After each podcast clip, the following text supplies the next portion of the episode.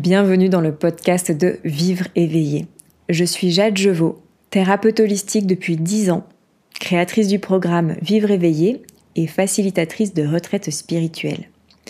Ici, on va venir questionner de façon spirituelle notre relation à la vie sous toutes ses coutures, notre relation à notre corps, à l'argent, à nos proches, à notre travail, notre sexualité, afin de sortir de nos carcans et d'accéder à une vie épanouissante, joyeuse et alignée à qui on est profondément. Bienvenue dans ce nouvel épisode de podcast qui est spécialement dédicacé aux personnes qui ont toujours l'air d'aller bien, qui ont toujours l'air d'être fortes et mais qui ont du mal à accepter de l'aide et qui à quelque part en souffrent. Je vais te montrer au travers de cet épisode comment ça se construit en fait en nous ce processus pour euh, d'avoir l'air d'être fort ou forte, d'avoir l'air d'aller bien, pour pouvoir ben, en fait tout simplement le déconstruire. Et pourquoi? Parce que c'est un réel frein à notre épanouissement, à notre bien-être. Ça vient nous mettre à un endroit en fait assez dur dans la vie, d'être dans cet état d'esprit-là, alors que les choses pour, les mêmes, euh, pour le même contexte, avec un autre état d'esprit, on pourrait être en plein kiff, ça pourrait être doux, moelleux, agréable. Et en fait, avec cet état d'esprit-là, on vient comme durcir un peu tout. Donc, pour commencer, on va remonter dans l'enfance.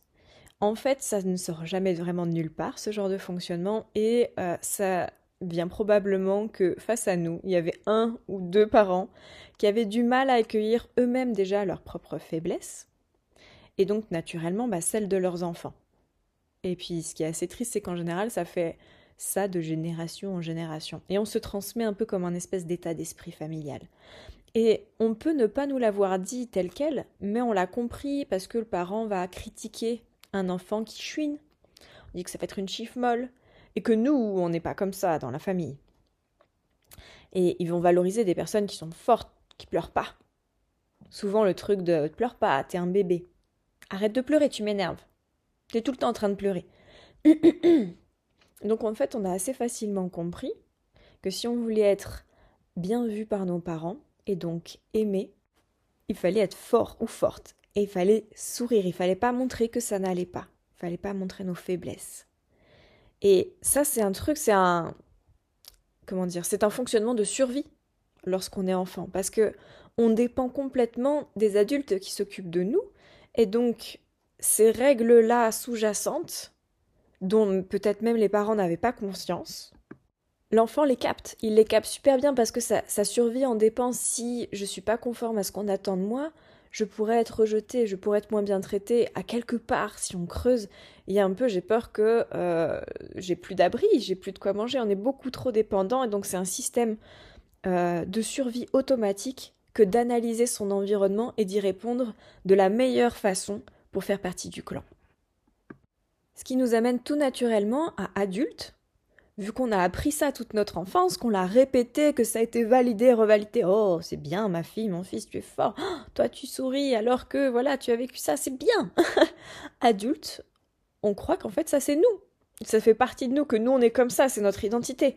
Moi, je suis fort. Moi, je suis forte et, euh, et souriante. Et moi, il n'y a pas de problème. Moi, c'est pas grave. Seulement, euh, on sent bien parfois qu'on n'est pas si fort ou forte que ça. Et on essaye que ça se voit pas. Euh, on va se critiquer quand on n'est pas assez forte. On comprend même pas, on bug un peu, on se dit mais je devrais. Pourquoi j'y arrive pas? J'ai un problème. Et ça, ça va créer euh, beaucoup de beaucoup de fatigue, beaucoup de frustration. Ça va faire aussi que face à une épreuve, on va tout le temps chercher à être fort ou forte et à sourire. On va pas chercher d'autres moyens. On n'a que ce mode de fonctionnement-là. Et du coup, comment est-ce qu'on fait quand on veut avoir l'air fort et forte? Ben, On force. On, y va euh, à la force des bras, soit carrément physiquement, soit euh, en n'ayant pas peur d'aller au combat, d'aller dire aux gens ce qu'on pense, d'être dans la confrontation. Parce que il faut valider inconsciemment ce truc d'être fort. Parce que c'est resté ancré en nous même adulte, que. Mais, mais c'est pas conscient, hein, c'est. C'est un truc automatique, c'est une vraie autoroute euh, neuronale, notre cerveau, il connaît ça, il sait que ça marche, il y va tout droit. Si je suis pas fort ou forte, eh bien, je risque de ne pas être aimé. C'est trop dangereux. Du coup, je risquerais d'être abandonné, rejeté, critiqué, tout ce que tu veux. Du coup, non. C'est genre, on se pose même pas de questions, on va droit là-dedans. Ce qui, en toute logique, nous amène à un endroit où en fait on ne sait même pas montrer et dire quand ça va pas. D'ailleurs, ce qui vient très naturellement, c'est que ça intéresse pas les autres. Ça va les embêter, que voilà, enfin, on n'est pas là pour, euh, pour faire chier avec nos états d'esprit, nos états d'âme. Donc, c'est tout de suite court-circuité. Et moi, déjà, la première question, la première percée que j'aimerais faire, si tu t'es reconnu dans ce processus, c'est et si on t'aimait quand même? Et si on était heureux de t'aider? Toi qui aides probablement les autres, toi qui es là pour eux, t'aimes bien le faire, en fait, pour les autres. Et si c'était pareil, en fait, pour eux, si s'ils étaient ravis de t'aider? Je te laisse un peu infuser ça, voir s'il y a des petites choses qui bougent en toi, pour te dire que, en fait, tout ça, ça parle d'une peur au-delà, la peur principale, on est ok, c'est de ne pas être aimé. Ça, c'est le truc qui tient toute l'humanité. Voilà, on y est tous sujet. On le voit ou on le voit pas, mais c'est là. Et si on détaille un peu plus, il y a cette peur d'être vulnérable. Bah, comme d'hab, hein. Si tu tires un peu la ficelle de qu'est-ce que ça cache, la peur d'être vulnérable, tu vas retomber sur la peur de ne pas être aimé. Mais si on, on regarde un peu la situation sous cet angle-là de la peur d'être euh, vulnérable, en fait, on va y trouver de l'ego. Alors, tranquille avec l'ego, je sais que dans le milieu du développement personnel et de la spiritualité, l'ego, enfin, on fait tout contre lui, il faut pas qu'il existe. Seulement, bah, mon point de vue, c'est qu'on est arrivé sur Terre, on a pris un corps humain, et avec les paramètres corps humain, il y avait le paramètre ego. C'est un truc qui nous fait survivre, c'est un truc qui est là. Donc, c'est ni bon ni mauvais en soi. Le tout, c'est que de ne pas passer son temps identifié à son ego, parce que finalement, ça crée pas mal de souffrance. Donc c'est chouette d'arriver à l'identifier pour s'en extraire, pour respirer, se sentir bien, mais dans tous les cas, on va pas l'anéantir, il va être là. Voilà, petite parenthèse sur l'ego. Et donc, quand on a peur d'être vu comme vulnérable, il y a de l'ego. Mais on a pu voir qu'il y a des programmations dès l'enfance, qu'en fait, il y a des blessures dessous. Donc, il n'y a pas besoin de se maltraiter et de se dire Ah, c'est de l'ego, je ne devrais pas. Non, non, c'est de l'ego. Voilà, on l'a vu mais euh, tu es un humain, il y a une souffrance dessous. Et c'est plutôt de ça dont il faut s'occuper avec amour. L'ego, ma foi, on met ça un peu de côté. Mais bon, je vais quand même finir ma petite, mon petit topo sur l'ego. Ça signifie quand même, quand on a peur d'être euh, vu comme vulnérable, qu'il y a un côté de nous qui s'estime quand même au-dessus des autres. Moi, j'ai pas besoin d'aide. Moi, je suis là pour aider les autres. Mais quand eux, ils doivent m'aider, hmm, alors on va se trouver plein d'excuses. Hein, peut-être toutes sortes de phrases qui peuvent jaillir à ce moment-là, mais n'empêche que moi c'est pas grave, moi je me débrouille parce que voilà, moi je sais faire. Et ce qu'il faut voir, c'est que ça peut être très intéressant de se calmer un peu sur cet endroit-là où moi je sais bien faire, moi je suis fort ou forte et je me débrouille pour accéder à un endroit où on est humain. Parce que au fond, pourquoi on va souffrir du fait de ne pas arriver à demander d'aide, d'être toujours fort, de montrer qu'on sourit, que tout va bien pour pas embêter les autres, bah, au fond, ça, ça vient être paralysant quand on a envie que, au fond, on prenne soin de nous. Ça, des fois, c'est même dur à se l'avouer, encore plus au le dire aux autres, mais on peut parfois, dans l'intimité, le reprocher à nos proches, ou juste se le dire dans son fort intérieur, mais c'est à force, en fait, d'être fort et fort, de sourire, de voilà, on a tous nos épreuves dans la vie, donc il y a forcément un, coin de notre être qui aimerait bien qu'on prenne soin de lui aussi. Et ce qui peut arriver, c'est que euh, même avec nous-mêmes, on ne sait pas forcément bien prendre soin de nous. Parce que être fort et prendre soin de soi, c'est pas très compatible à quelque part. C'est, moi, j'ai pas besoin d'être forte. Prendre soin de soi, voilà, c'est un peu du gnangnan, c'est pour les faibles. et du coup, ben, même nous, on sait pas prendre soin de nous. et donc, euh, notre coupe à nous finit par être vide, en fait, à force de faire pour les autres, d'avoir l'air d'être en mode combat. Les autres ne peuvent pas nous aider parce que on ne leur montre même pas qu'on a besoin. on ne leur laisse pas l'espace de voir. Et petit à petit, notre coupe à nous, à l'intérieur, elle s'assèche. Et ce qu'il y a besoin de voir, c'est qu'en fait, c'est de notre responsabilité de, montrer comment on a envie d'être traité. Et par ça, c'est à nous en premier de poser des actions. Et cette action, elle peut soit d'être, ok, c'est moi qui prends un rendez-vous pour aller me faire masser, mais ça peut être aussi de demander, de demander de l'aide. Et du coup, bah, d'expliquer que bah, on est fatigué, que ça va pas forcément si bien que ça. Parce qu'on attend beaucoup des autres qui le voient par eux-mêmes. Que c'est logique.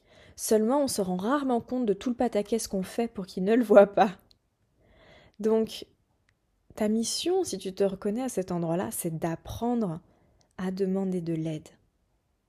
Petit bout par petit bout, parce qu'en fait, on ne peut pas le faire d'un coup, parce que notre système, il a été construit pour qu'on monte surtout pas ça, et donc il se sentirait beaucoup trop en danger que tout d'un coup tout dévoiler.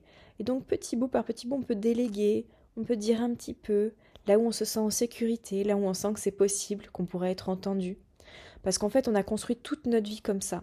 Et il se peut même qu'on ait choisi des amis et qu'ils nous aient choisis parce que on était cette figure hyper forte qui, va toujours bien, qui sourit, sur qui on peut se reposer. Et du coup, il se peut bien qu'on ait du mal à trouver dans notre entourage des personnes qui nous accueillent telles qu'on est, dans notre totalité, avec nos faiblesses aussi. Et donc on aura peut-être même besoin d'aller trouver un interlocuteur spécifique pour ça, que ce soit un professionnel ou créer une nouvelle amitié ou nourrir plus une amitié où en fait la faiblesse est ok, la vulnérabilité est ok, ou en fait être un être humain vraiment, et pas un robot machine, c'est ok. Et vraiment ça existe. Je sais que quand on s'est construit toute une vie comme ça, ça peut paraître un petit peu, un petit peu pas possible. Seulement il y a des gens, bah comme moi finalement, où notre entourage, ça n'est que ça. Moi, je ne suis, ça n'était vraiment pas le cas à un moment, mais désormais, dans mon entourage, si on ne peut pas m'accepter tel que je suis, je n'ai rien à faire avec cette personne. Parce que du coup, je ne pourrais être qu'un petit bout, je ne pourrais être que fausse. Ça sert à quoi de nourrir une relation où on ne peut pas être nous-mêmes? Même pour l'autre, en fait. Je lui offre cet espace où il peut être lui-même. Ce qui s'est passé un moment dans ma vie qui était un peu un moment de transition, euh, où j'offrais vraiment cet espace à l'autre, mais par contre, euh, lui ne me l'offrait pas. Et je me sentais pas très bien. Mais en fait, j'avais pas vu que, ben, moi, à force d'écouter, à force d'aider, je ne laissais pas euh, cet espace pour que l'autre prenne soin de moi. Ou alors il le faisait, mais tellement mal. J'étais, ah, mais c'est sidérant d'être si maladroit. Voilà, maintenant, petit à petit, eh ben, je me suis dirigée vers des autres qui peuvent à la fois être soutenus, entendus par moi, être vus dans leur totalité, être aimés pour ça, et moi aussi. Rue parenthèse. tu vois, c'est vraiment un, un état d'être global mais qui va apporter énormément de bien-être. Je, je n'ai pas les mots pour décrire ce que ça fait de sentir que où qu'on aille dans notre entourage, on est reçu et aimé pour qui on est. Je connais pas de bien-être plus grand que ça. Pour moi, c'est un socle qui permet tout. Ça permet que quand j'ai un doute dans mon travail, je vais voir les autres et on vient me montrer tout ce que je fais de bien, le potentiel qu'il peut y avoir à essayer quelque chose de nouveau, je suis soutenue pour ça. Pareil pour en tant que maman, pareil pour en tant que femme, pour en tant qu'amie. C'est un truc de dingue d'avoir ça. Mais pour ça, faut avoir pris cette responsabilité-là de dire je montre et je prends soin de moi d'abord. Je montre ma vulnérabilité aussi, je baisse les armes. Et donc, je pense que tu as compris, je sais que c'est toute une aventure. Je l'ai fait pour moi-même. Euh, je suis vraiment venue d'une famille où on répétait qu'il fallait être fort. C'est vraiment le truc particulièrement de mon père. Euh, étant donné qu'il est décédé assez tôt dans ma vie, ben, il y avait un peu ce truc de pour rendre hommage et pour qu'il soit fier de moi, je nourris ça.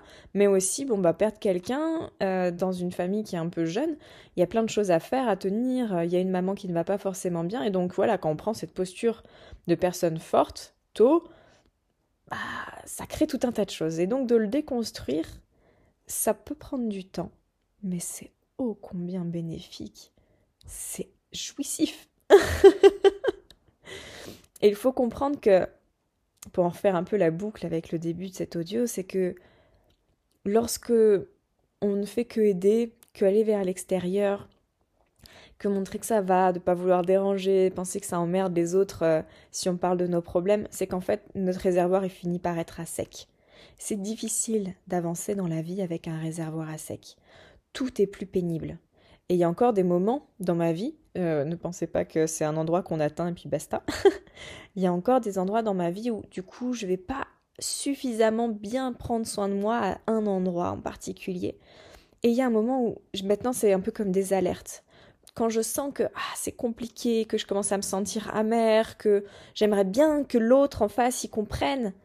Ah, ok, ça c'est le signal. C'est le signal que mon réservoir il est à sec, qu'il faut que j'en fasse moins, ou que je fasse quelque chose de particulier pour moi. Et des fois ça se désamorce avec un rien. Hein. Dernièrement, j'écoutais du coup euh, mon enfant intérieur, ça sera peut-être le sujet d'un prochain audio. Euh, pour savoir en fait de quoi j'avais besoin. C'est une part spontanée, enfantine, toute simple de moi qui sait, qui sait en fait, qui, qui se prend pas le chou avec ces trucs d'adulte. Et du coup, me dit ah, j'aimerais bien m'acheter un pull. J'étais là, bah, ma part d'adulte qui t'a mais t'en as assez des pulls, euh, ça sert à rien, enfin voilà, non, non, non, non. En plus, en ce moment, on est en train de rénover notre maison, ça servir à quoi d'avoir un pull que j'aurais à peine temps de mettre parce que je suis souvent dans les travaux? Mais l'enfant intérieur, il avait besoin de ce truc jugé pas utile par cette part de moi sérieuse et adulte par mon mental, mais de, de l'avoir fait, c'était tellement doux. Et c'est ah, et ben en fait ça m'a montré que je faisais un truc pour moi, qu'il y avait ce côté doux, entre guillemets superflu, qui pouvait être nourri. Et hop, ça m'a relancé. Ça peut être tout bête. C'est ça prendre soin de soi. C'est pas forcément compliqué. C'est s'autoriser souvent des trucs tout simples qui nous font envie. Qu'on peut, on peut se dire qu'on n'a pas assez les moyens, qu'on n'a pas le temps, ou que c'est superflu. C'est exactement ça qui va faire du bien. En fait aussi, au fond, pourquoi je parle de tout ça, c'est parce que lorsqu'on va au bout de ce truc d'avoir l'air fort ou forte, de ne pas montrer nos faiblesses, il y a le burn-out qui nous guette. Il y a la dépression. Il y a toute un, une sorte de pathologie qui vont dans cet état d'esprit, on est allé au bout et on est usé. Et donc en fait, tout ce que je transmets là, c'est pour éviter d'aller au bout et être usé. Et lorsque j'étais à l'école d'herboristerie, un de nos profs nous avait dit pour combattre le burn-out, il y a une solution qui est magique, c'est faire des choses qui ne servent à rien. J'ai beaucoup aimé ça. Fais des trucs qui servent à rien, qui ne nourrissent pas un objectif en particulier. Pour toi, fais du tricot, lis un bouquin. Ça combat le burn-out. Je sais pas si tu te rends compte. Mes propos te sembleront peut-être un petit peu légers, et pourtant, si tu essayes avec sincérité, tu te rendras compte de la puissance de ce qui porte à l'intérieur. Donc voilà, maintenant tu vois, tu vois les pistes pour remettre du plaisir et du moelleux dans ta vie.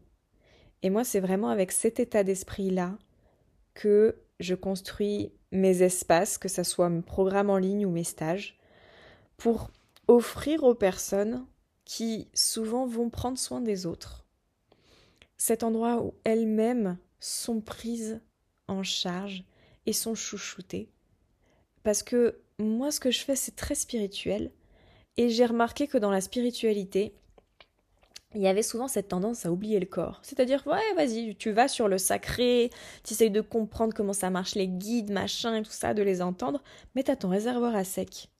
Et je ne sais pas si tu connais la pyramide de Maslow, c'est une pyramide des besoins qui, à sa base, a vraiment des choses fondamentales comme le repos, d'être bien nourri, pour petit à petit, voilà, se sentir en sécurité, pour après nourrir des relations et au bout du bout arriver à quelque chose de l'ordre de l'essence, de la spiritualité, de l'épanouissement complet. Et du coup, avec la spiritualité, on est en haut de la pyramide. Et ce qui est assez hallucinant, c'est que dans notre société, on a oublié la base.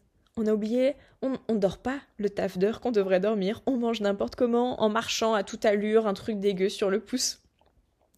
Mais en fait, on ne peut pas accéder au haut de cette pyramide, à la spiritualité, à l'épanouissement, si la base n'est pas en place.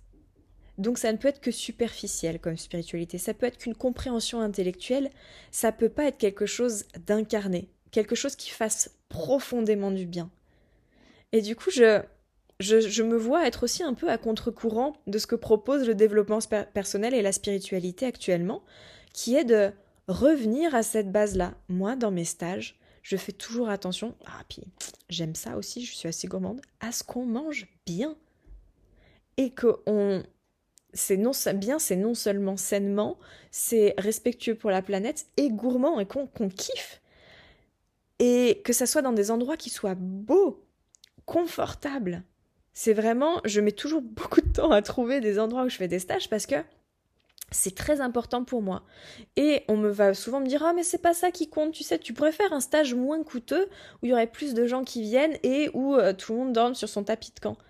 Ben non, je suis désolée. Moi, la spiritualité que je propose, elle est plus profonde que ça. Et elle a besoin de ce confort-là. De ce. Elle a besoin de prendre soin du corps. Et ce qui peut paraître trop pour certains est normal en réalité. Parce qu'en fait, trop, c'est je ne mérite pas de dormir dans ce lit si confortable, dans cette si belle chambre. Bien si, en fait. Et c'est un apprentissage de dingue de s'autoriser ça. De se dire, je me laisse expérimenter ce, ce lieu le temps d'un week-end, d'une semaine, où en fait je suis digne d'accéder à ça. Et de se laisser sentir à quel point ça fait du bien, et à quel point ça devrait être notre norme. Et ce qui est drôle, c'est que souvent à la sortie de ces stages, je reçois des témoignages avec des personnes qui du coup ont demandé ou ont reçu des augmentations de salaire. Parce qu'en fait, quand on est aligné sur quelque chose euh, qui est de notre norme, l'inconscient et les lois énergétiques font que naturellement ça s'aligne dans notre vie. Et du coup, pour moi, c'est crucial de faire le bien autour de soi. Ça ne peut pas se faire avec un réservoir à sec. La spiritualité ne peut pas se faire avec un corps douloureux. Enfin, si, bien sûr, ça peut. Mais où est-ce que tu peux est-ce que tu peux aller aussi loin? Est-ce que tu peux le faire aussi bien? Si tu es vraiment sincère avec toi. Voilà pour l'état d'esprit de, avec lequel je travaille, où le corps est quelque chose d'inclus dans notre spiritualité et le corps demande le confort. Et c'est vraiment un endroit d'abondance. Comme je le disais, notre norme s'ajuste. C'est assez magique et en même temps c'est aussi complètement normal. Donc voilà, une proposition pour toi. Si tu sens que tu es appelé par ça, prendre soin de toi, trouver une vie où les choses vont être fluides et où tu n'auras pas besoin de forcer. Il y a les stages que je propose et il y en a un en avril, s'appelle Joie d'être. On vient vraiment chercher cette connexion au vivant, cette connexion simple et naturelle en fait, où la vie se fait de façon fluide, où l'abondance répond, où on a les informations au bon moment, on apprend à se connecter en fait à cette part de nous qu'on pourrait appeler nos guides, certains vont dire notre âme, qui sait? Et à l'intérieur de chacun de mes stages, quel que soit le thème, il y a toujours un moment de canalisation des êtres euh, de lumière qui vont être là à ce moment-là, ça peut changer. Souvent il y a les archanges.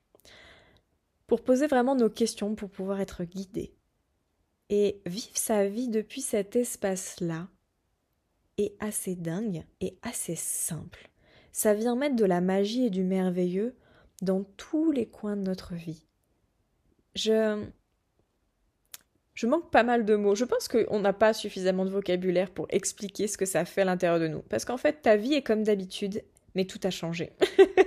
C'est-à-dire que le concret est le même, la façon dont tu le vis est extraordinaire. On fait de l'ordinaire quelque chose de fou. Et ça, ça vient avec des libérations de nos conditionnements, chose qu'on fait également pendant les stages, beaucoup de libération émotionnelle, pour pouvoir faire la place à quelque chose de nouveau. On ne peut pas empiler.